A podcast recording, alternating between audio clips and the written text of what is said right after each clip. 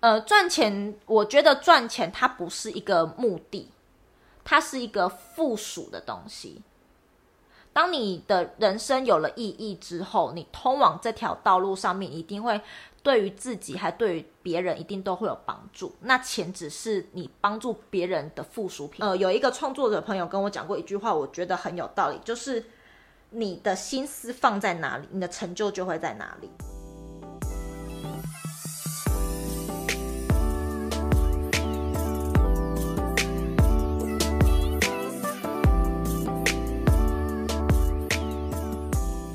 欢迎收听慢活夫妻。今天想要来聊聊一位 IG 创作者给我的访纲。那这个 IG 创作者呢，是世界办公室，他对于斜杠人的经验谈这个主题给我一个访纲。然后我想要借由这个访纲呢，跟大家聊一聊，然后顺便让大家知道说我们创业的一些心路历程这样子。我是今天的主持人 David，我是 George。那在节目开始之前呢，如果可以的话，我想要请你花五秒钟的时间先订阅这个节目，然后帮我在 Apple Podcast 上面留言打新评分。那先谢谢你的帮忙喽，我们就赶快进入今天的主题吧。那世界办公室给我们的访纲第一题呢，就是问我们说我们现在目前在做什么工作。那我们现在目前的话是已经离职了。那我们之前是工程师嘛，在竹科当工程师。对，我们是竹科工程师。对，然后我们才刚离职一个月左右。那我们现在呢是在全职经营自己的网络事业跟个人品牌。嗯，但是从斜杠变成创业的过程。对，有点像是。那我们现在经营个人品牌跟网络事业，我们在哪些平台出现？我们有在 Podcast 出现，白痴哦！我们在录 Podcast，当然在 Podcast 出现啊。还有在 Facebook，还有 Instagram 都哎、欸，可是 Instagram 我们是各自的 Instagram，比较会有个人的风格啦。然后还有 YouTube，还有我们的个人部落格网站。嗯，那第二个问题就是为什么我们开始斜杠创业？因为我觉得。只靠一份工作的话，买一栋房子好像真的有点辛苦哦。比如说，一栋房子要一千多万，然后月薪就那个样子的话，可能要工作个三十年都不知道可不可以买一栋比较好的房子。嗯，所以才开始想要斜杠，然后增加多一点收入。我们这样会不会被打？因为我们是工程师。被谁打？就是被听众打，会觉得说，哎、欸，你们就工程师，你就赚很多，还在那边哭说没钱。哎、欸，工程师是有分等级的，又不是每个工程师都很很赚。对啊，我们就是属于那种没赚到很多钱的工程师。而且，而且工程师很赚，通常是指说民国七七十年到民国八十年那时候，因为那时候有在配股嘛，所以那时候你会因为卖股票，然后有多了很多钱。但现在又没有配股这件事情。对啊，分红也少得可怜。对啊，然后甚至。有些公司是没有分红，你就只有领十四个月，那那这样子真的买一栋房子会蛮辛苦的，嗯，而且更不用说是养两三个小孩，养一个就够辛苦了。对啊，所以一开始我们就是因为觉得薪水太少，跟一般小资族比起来是好一点点啊。对，可是要真的说要买房子的话，对我们来说还是很负担的。对啊，毕竟这个年代好像许多人也是靠父母资助一点才可以买一一间比较好房子。对，然后我们就是立志完全不靠父母。对，就头期款、装潢什么都我们都要自己来，不想靠不想靠父母。对，所以我们就觉得说收入不太够，想要另外再找一个副业来经营，增加我们的收入。一开始我们经营的是联盟行销。哎，对，联盟行销。对，然后我们那时候主题。那时候在挑选的时候，就想要找一个我们两个人都有兴趣的，才觉得才做得下去。我那时候为什么会选投资理财的主题啊？我有点忘记了。就那时候你好像觉得股票很好玩，就是很有兴趣，就研究股票很好玩。哦，对啦，研究股票算是我有兴趣的东西，因为而且很很很妙的是，我以前还不喜欢股票啊。嗯，以前。家长在跟我讲股票的事情的时候，我就觉得听起来好烦啊，怎么那么那么复杂啊？然后结果我现在自己在研究股票，还蛮神奇的。对啊，然后那时候我们就想说找一个两个人都有兴趣的领域嘛。嗯，然后刚好舅舅他喜欢研究股票，我虽然没有到像他那么的热衷，可是我也不排斥，然后也觉得说股票这个金融商品好像很多人都想要投资，可是不知道该怎么做，所以我们联盟行销一开始就往这个主题做发展。那我们为什么好好的联盟行销做到最后，现在开始全职在经营网络事业？联盟行销我也不知道为什么就就越做越大，然后好像不得不辞职了，因为没有时间了。那我们那时候就想要透过写网站，就是写文章的方式，然后做联盟行销，然后那时候想要增加多一点的曝光。曝光度，对曝光度，所以我们就开始经营了社群，想说利用社群的流量把它引回到我们的部落格里面，增加我们文章的曝光度，嗯、这样子，所以就开始经营了社群，然后经营着经营着呢，就开始慢慢的粉钻有越来越多人追踪，对。然后也得到一些就是粉丝的回馈，就觉得哎，这件事情好像做起来蛮有成就感的。因为很多人遇到问题就会想要来问我们，然后我们回答完他的疑惑之后，他们也觉得收获很多，所以这算是一个支持我们坚持下去的动力嘛。就是帮助别人嘛。对，就社群部分是这个样子，就觉得我们有帮助到别人，自己也很开心。然后在网站的部分的话，也是因为就觉得 SEO 做得很好。所以我们的网站的文章也慢慢的在 Google 有排到很前面的名次，然后每天的流量就开始慢慢的起来，这样子。网站其实文章越来越多啊，管理起来也是越来越复杂，没有像一刚开始你发个十篇以内，管理起来蛮蛮省时间的。后来超过五十篇以后，哇靠，那个管理起来真的是有够复杂的，因为你你要互相连接不同的文章嘛。整个页面你要把它优化的话，也需要蛮多时间的，并不是说一两个小时就能解决。你可能每天都要花上四五个小时以上。如果你要继续再写文章的话，要再花更多时间。然后花写文章本身就是一个花时间的一件事情。嗯，然后也因为部落格就是慢慢有被 Google 排名，然后让更多人看到，所以后来我们大概在今年五月开始的时候，就受到了一些。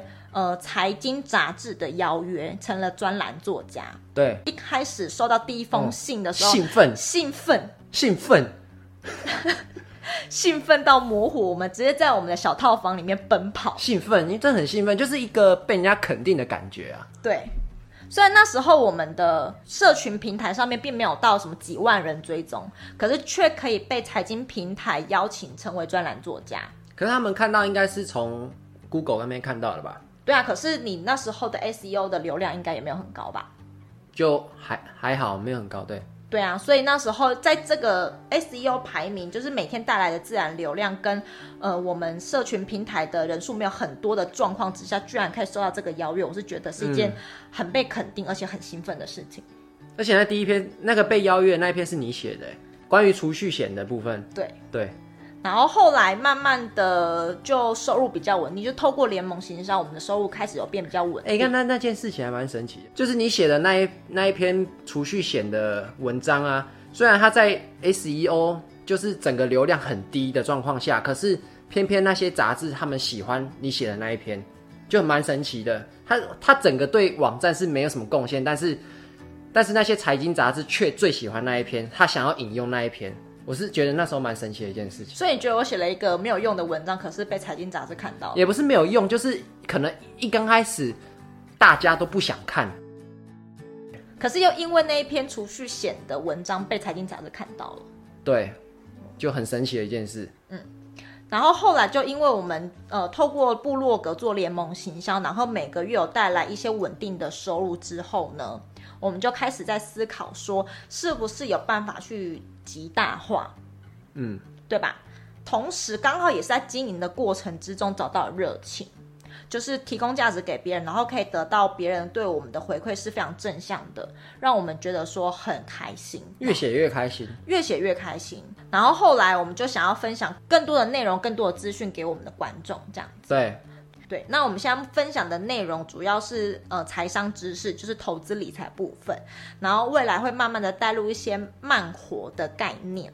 哦，对，还有就是教你怎么享受生活，让你的生活越来越好，然后让你对生活有掌握感，还有呢，怎么样去实现你个人的价值。这是第二个，呃，我们为什么会想要开始斜杠创业？第三题呢是。斜杠的方式跟经验分享，就是我们斜杠是透过什么方式？透过社群媒体的方式啊。部落格算社群媒体吗？部落格应该算是分享一个自己的内容的一个平台，它也不算是一个社群媒体啊。但我觉得它可以分享比较多知识给大家啦。嗯，我们一开始斜杠的方式呢是写部落格做联盟行销嘛，然后刚刚有提到说我们为了想要多重曝光，嗯、所以我们开始经营了社群平台，然后再来呢，我们为什么要开始录 Podcast 跟 YouTube，就是因为我觉得我们要更多曝光度，不是啦，是我我觉得因为我还蛮爱讲话分享的，所以我们开始想用。呃，影音的方式去呈现我们的内容，然后后来也慢慢的有到校园里面当讲师，就是透过讲话的方式去传递我们想传递的资讯。那经验分享部分，你有没有什么可以跟听众分享的？你说去学校经验分享吗？都可以啊，或者是你在经营部落格的过程之中，你有什么经验，就觉得哇，这个如果我早点知道的话，一定很有帮助的。我自己在打文章的时候，我会带一点，带一点。我想认真去教你的感情去写，不是说随便去打一个农场文章给人家，就不会好像只是一个资讯，对，而是真的是感觉是有人在教你，对，而且我会比较用一个对你讲话的一种口吻去讲，然后也比较白话去写。观众就是粉丝跟我们说你的文章看起来很白话，然后又可以学到东西。啊刚好我成语也不好，所以就很白话。这么这样这样不行吗？可以啊，是不是因为成语不好，所以更白话？反而成语不好的人，对啊，比较有利是吗？那时候不是就我们也还曾经怀疑说，我是不是要很会写书，或者是我作文一定要很好？没关系，我作文国中也才十几分而已啊。更白话，你会打得更更容易接触到别人。嗯，你就是你平常讲话的样子就直接打出来，人家更看得懂。如果打一些成语，人家会看得真的看得不飒飒。嗯，对。那除了就是文章撰写的部分之外，在 SEO 关键字优化这个部分，有没有什么经验跟技巧可以分享？搜寻引擎优化的部分，嗯，我觉得这个就是要站在第三方的角度来想，我就会把自己当做一个是我两三年前完全不懂股票的自己，我那时候需要什么东西，我诶，我会以我那时候的疑问。然后来问我自己，然后我再把它写出一篇文章这样子。嗯，因为这我相信这一定是很多人的疑问啦，因为就是我当初自己的疑问。不管你今天在哪一个社群平台经营的很好，你的粉丝有多少的人，我觉得都要有属于自己的部落格。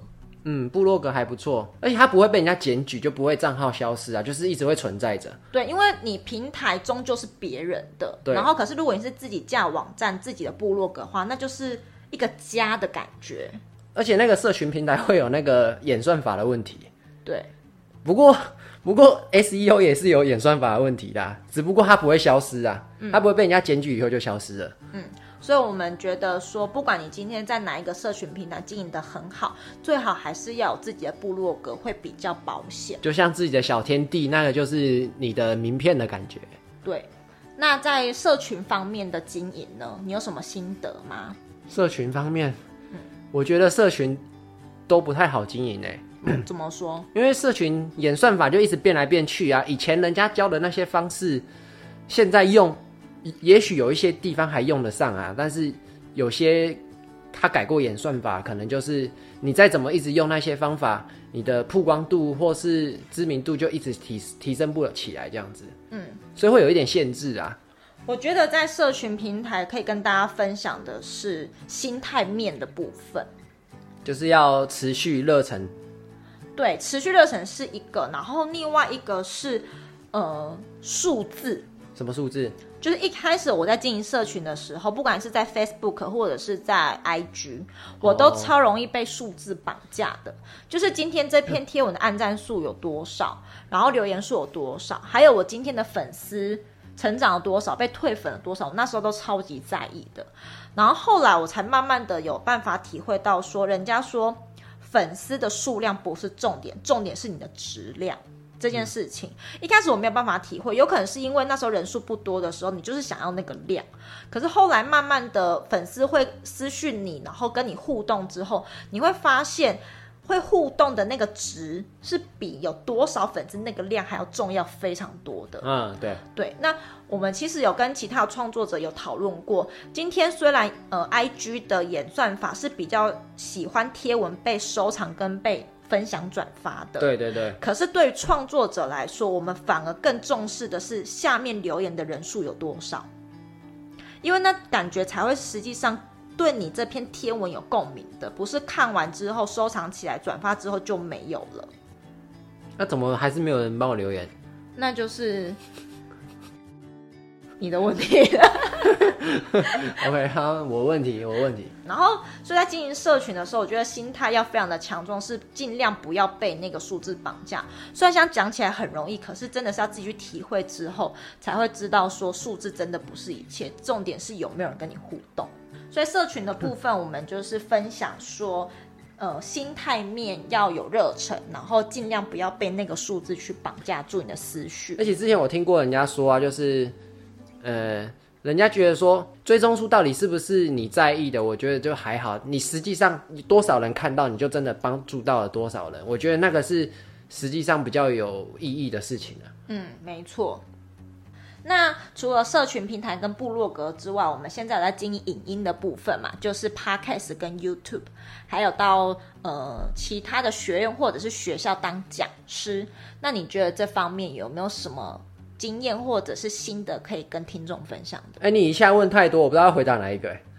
分开来的是不是？对对，你可以先问一个吗？你一下刚刚问太多个了。那先校园讲师好，因为校园校园，因为校园讲师这一个。角色比较少人会有，而且对我们来说反而是很新鲜的一件事情。校园讲师我觉得还蛮好玩的啦。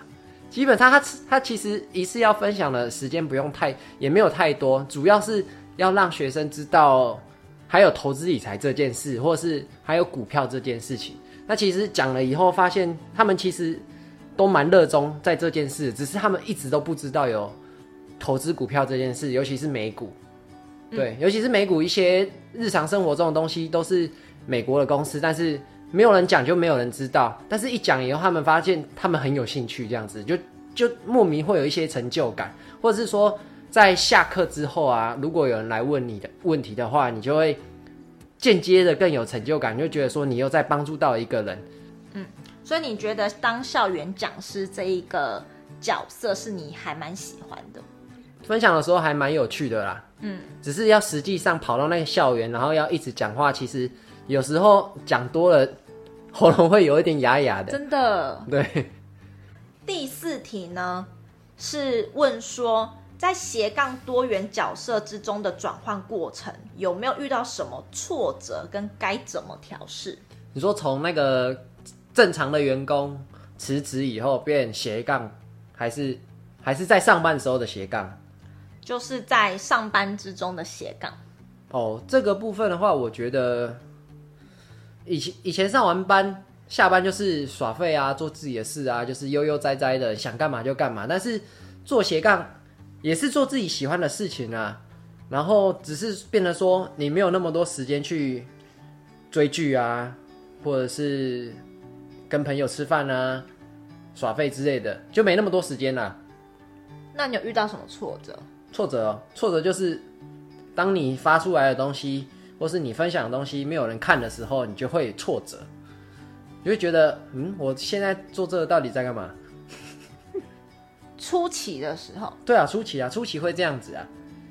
其实我觉得初期是最难熬的，嗯，因为没有人认识你，也不知道你是谁，然后也不知道你的东西到底值不值得他看。哦，对，尤其是前前三个月嘛，对。就就像我们前面讲的，就是那个理财专栏，看到我们之前啊，我们的我们分享的网站跟 Facebook 分享出去的东西，其实看的人真的蛮少的。你就会变成说，你要有一个信念，你就是要有热忱的继续分享这些东西。你希望将来有一天会有人来看到，但也不知道那一天什么时候会到，真的不知道。就是如果是一开始还在初期的人呢、我是建议你们可以主动出击，比如说把你写的文章直接投稿到出版社，或者是投稿到一些呃。网络平台上面，例如像是我们的一些财经杂志，比如说 C Money 啊或 Money 钱，你可以主动出击，不一定要被动等人家来找你。没有人认识你的时候，说要主动邀约你，其实老实说蛮困难的。可是如果你今天可以主动出击的话，第一个你是对你的呃作品有信心，你才会愿意主动出击嘛，你才敢这样子做。那第二个的话，你有出击就有机会。嗯，可是我这边有有一点点不同的看法啦，我是觉得说。也不能就是你还是要累积到一定量的产品或文章，再去再去找别人，不然你去找别人的话，别人也都可能就是已读不回哦，或是直接把你的信就删掉这样子。对对对，就是就去讲到重点，就是你一定要先把你的量先累积到一篇呃一定的程度，把自己的作品累积到一定程度。对，可是你当然不能说我今天就一两篇，然后就这边到处寄信说啊我的作品很好啊，赶快来看什么的，嗯、你至少写个十篇再说吧。对，这样出版社通常也不会理你，对、啊，或是专栏也通常也都不会理你。嗯，那第二个遇到挫折，还有就是对于酸民，酸民我没有啊，明明就多少会有一些酸民。酸民哦，之前有在粉砖遇过，或者是在网站有一两一两个啦。对，因为我们经营的主题是投资理财嘛，在粉砖还有部落格，所以投资理财就会有很多不同的派别，或者是不同的角度来解释这件事。而且每个人会有自己的想法。嗯，每个人都会有很多自己的想法跟自己的操作方式，所以他不见得会认同你讲的一些观点。没有错。对，那当然，如果是好的理性的分享跟跟你论述他的方式，那我们当然不会觉得怎么样。可是有时候遇到比较情绪字眼，或者是他讲话就是很酸的时候，你多少看到那个留言的时候，你还是会觉得啊，我为什么就是？那就不要理他就好了，这时候就只能不理他，不然怎么办？可是你还是当下看到那个瞬间就是被影响了，就直接去想别的事情啊。我是这样子，对，然后，就当做没看到咯。当做没看到咯，对，就当做没看到。然后后来我忘了在哪里听到一句话说，你就专注在那一些喜欢你的人就好，你不要浪费时间在那一些酸你或者是根本不喜欢你的人身上。他说，因为那些人根本是不值得你花心力在他们身上的。哦，对啊，你没有帮助到你该帮助的人，你又把时间拿去跟那些人吵架，我觉得是意义不大啦。然后遇到第三个挫折，还遇到一个挫折，就是就是用心制作的内容反应不好，成效不好，反而是随便发一个生活照，成效更好，就觉得说我可能花个两三个小时制作的一篇贴，我还比不过我十分钟发的生活照片。其实这个有时候从第三方角度来想，我如果看你每次在发投资理财的东西，其实看久会看腻，那你偶尔发一个生活照，哎，就哎呦，好像蛮有趣的哦。然后就开始按赞留言啊之类的，或是就想跟你互动，因为他知道你是一个真的的人，然后就开始会留言跟你互动。因为如果就是我自己的话，我也会这样子。那最后一个遇到挫折就是当别人看到，哎，第四个遇到的挫折就是当看到别人开始在赚钱，而且有一点成绩的时候，然后当下我们什么都还没有，那个时候就会觉得我们到底还要不要做下去？你说指联盟行销吗？对，联盟行销要不要做下去哦？其实心里有一个信念啊，就觉得要相信自己未来会不会会成功，因为你就是把时间花在什么身上，你未来就是在那个地方会有可能看到你的成果嘛。当然是不一不一定百分之百都有成果，但是就是做做看咯。你不做怎么会知道会成功？嗯，所以就是沉住气嘛。持续提供你的价值给别人，然后不要管别人在做什么，专注在你自己想要做什么就好了。反正就算是没有赚到钱，你提供的那些免费的价值也是帮助到别人啊，这样不是也是很开心？对啊，搞不好一年后、两年后，别人会因为你的一篇贴文或者是一句话，拿来抖内你。这不是我想讲的重点，讲到抖内很好笑。反正就是，如果你因为你的一则贴或者是一句话帮助到别人的话，其实啊，我想到了啦。我们那时候虽然没有赚到钱，可是有帮助到别人，就是他就好像把我们当成朋友一样，就是心理上的富足吧，应该是这样讲。嗯，心灵富足。对，心灵富足。嗯，那第五个问题是，下班后还继续为着自己的梦想努力，最大原因跟动力是什么？我觉得第一个是我坚信每一个人啊。都有资格去过更好的生活，对，所以我想要透过协助他们理解投资理财，去提升他们的生活品质。有一些人想要提升他的生活品质，想让他生活过得更好，可是他们不知道方法是什么，所以我就想要提供这些方法给需要的人。哦，对，有些人可能不知道说有投资理财这件事，他们可能只会想到说我要再更努力的花时间去赚钱，嗯，但其实这。这不是正解啦，虽然这是一个解决方法，但我觉得投资理财是每个人需要去做的事情。嗯，嗯对。那第二个呢，是比较关于我自己自身的，是我一直想要当一个数位游牧民族。哦，对，为什么会想要当数位游牧民族呢？就是因为我不想要在我爸妈年老的时候，我还被绑在办公室里面上班。对，他们需要我的时候，我居然会要跟他说，因为我公司怎么样怎么样，所以我没有办法回家照顾你。或是小孩也是吧？对，就是爸妈跟小孩其实都是。可是因为我现在我们现在还没有小孩嘛，所以我会想到是我爸妈。嗯，对，我就不想让我爸妈觉得我需要他的时候，我必须还坐在办公室里面上班赚钱。我想要一个一份工作，是我可以带着我的笔电，在哪里我都有办法工作。就算他们生病了，我还是可以在旁边照顾他们，然后同时间我也可以继续工作。那时候会有心思工作吗？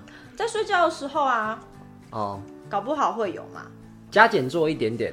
对，然后再来就是我想要对我自己的时间分配更有自主性。哦，这点真的是蛮好的，蛮重要的。像我们先之前我们在上班的时候，一天工作八个小时嘛。对。可是实际上有时候你工作量根本不足那八个小时，你可能四个小时、六个小时就做完那一整天的工作，然后呢，你就必须绑在那个位置上面再绑个两个小时，然后你根本不知道干嘛，那你要装忙。装忙。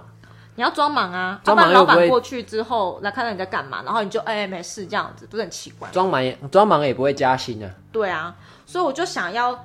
对自己的时间的分配性有自主权，就是我今天这两个小时我想要干嘛我就干嘛，可是我一整天只要把我今天该做的事情做完就好，你管我什么时候做，嗯、然后也不要浪费时间。对，那我明明就是六个小时可以完成的工作，我就六个小时完成之后，剩下的时间就是我私人休息的时间了。就是想做什么就做什么啊，或是你可以再提供更好的价值，或是做更多有意义的事情，我觉得都可以。而且也可以多花时间去陪伴你的家人啊。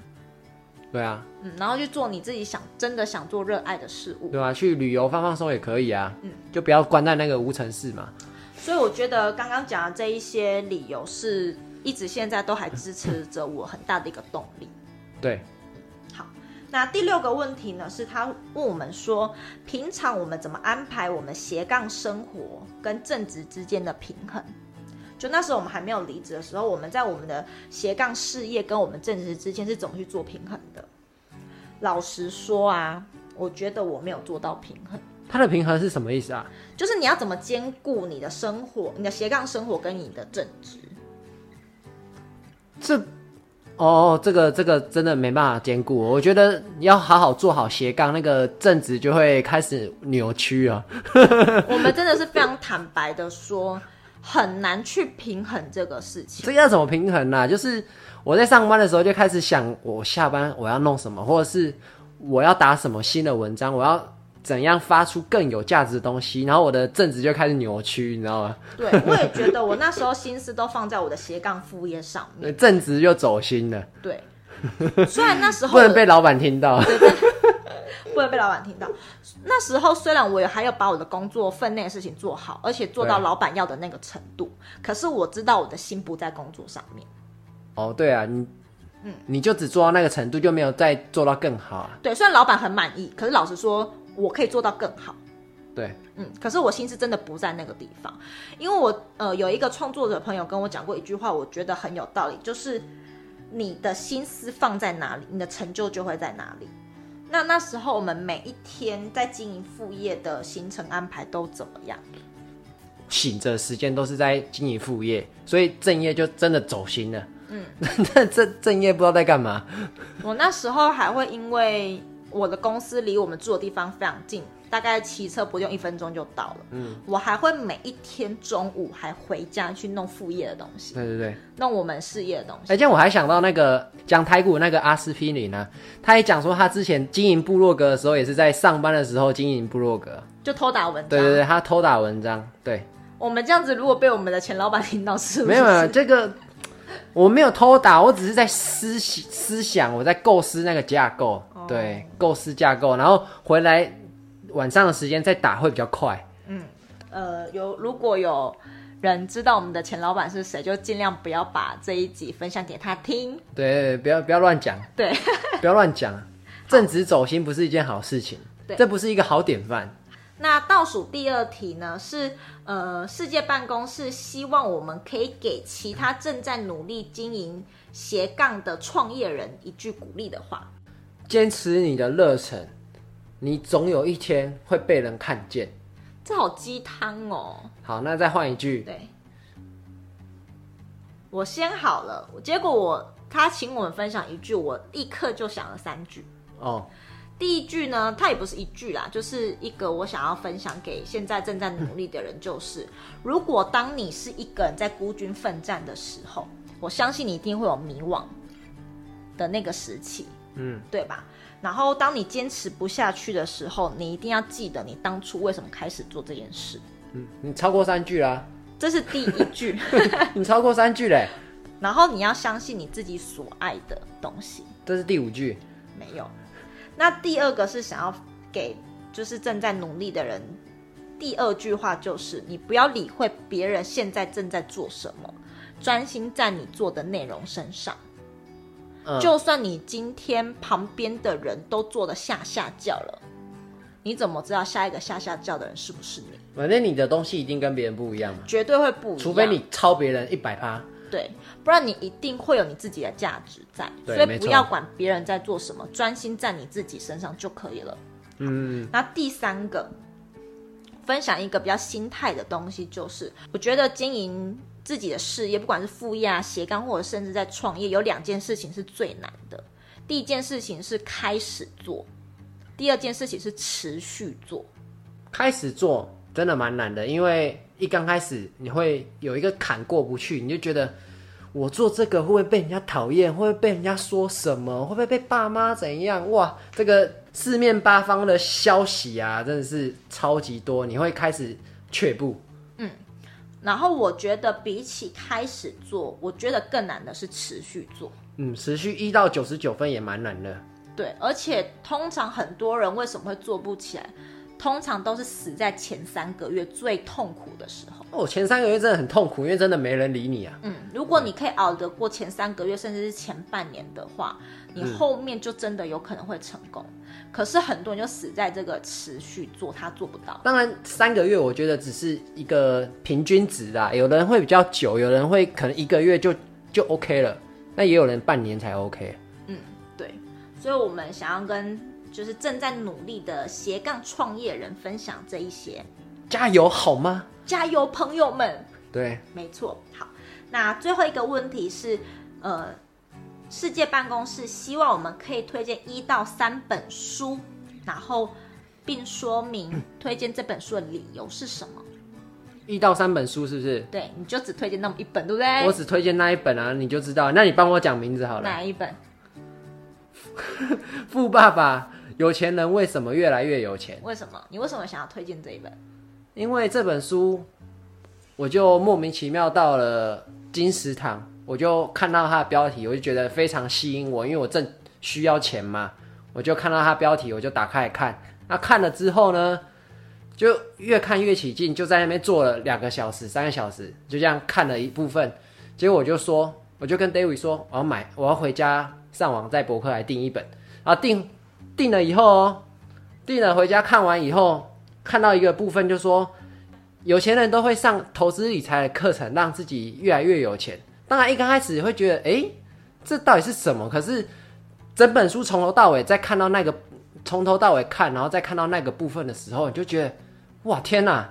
真的有钱人都这样，连那个作者或是巴菲特，其实他们都有缴一些钱，不是？他们其实都有付一些费用给老师，然后学专门投资理财的课程。我就觉得说，我是不是也要试一下？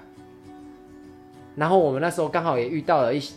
一个投资理财的课，然后我们就上了那个课之后，慢慢的开始就有人生的改变，就是开始去经营这些自媒体啊，经营这些联盟行销，开始等等。所以我非常喜欢这本书，因为它改变我的一些思想。我以前觉得说，哇靠，这个课一定是诈骗集团，可是那那时候会这样想。可是我现在做完这件事以后，我再回头想，其实你不觉得投资理财课跟一些地球村的英文补习班课，那其实都是一样东西，就是有人在专教你专业知识，只是人家教的是英文啊，只是我学的是投资理财，所以我觉得这改变我蛮多的，然后就整个思想就不一样了，就开始觉得，哎、好像人生要做投资，做点投资理财啊，不要这样子只只领那一个呃园区的死薪水啊，这样真的蛮痛苦的。嗯，就去分享一本，未来分享一本好了。好，我分享的这本书是我在呃左边茶水间的 Zoe 的社团里面抽到的。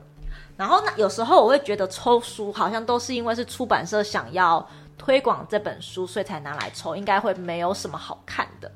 可是我看完那本书之后，就觉得我的思想有被打开了某个部分。那本书的书名叫做《Ikigai 富足乐龄》。哦。怎么听起来有点像日语啊？它 Ikigai 是真的是日语，真的是日语哦。对，它的日文的意思是生命的意义。这本整本书是在呃告诉你要去怎么寻找到你生命的意义。嗯嗯，我觉得这本书很值得大家可以去看。这样听起来感觉赚钱就不是它的意义啊。呃，赚钱，我觉得赚钱它不是一个目的，它是一个附属的东西。当你的人生有了意义之后，你通往这条道路上面一定会对于自己还对于别人一定都会有帮助。那钱只是你帮助别人的附属品而已，附加价值。附加价值，对，所以我很推荐大家可以去看这本书《Ikigai 富足乐龄》。那今天的分享应该让大家对于我们为什么开始斜杠创业有更进一步的认识。对，那我们今天分享这些内容呢，算是我们的心路历程。如果说你是正在考虑要不要斜杠的人，或者是已经正在斜杠的人，有什么样的心路历程想要跟我们分享的，也可以透过我留在资讯栏里面的社群平台私讯我们，跟我们分享。或者是说你现在正在经营上面遇到一些问题，或者是不跟不知道该怎么做的时候，也可以透过社群平台联络到我们，Instagram 或者是 FB 都可以，YouTube 也可以哦。那非常谢谢收听到最后的你，希望这一集的内容可以带给你一些收获。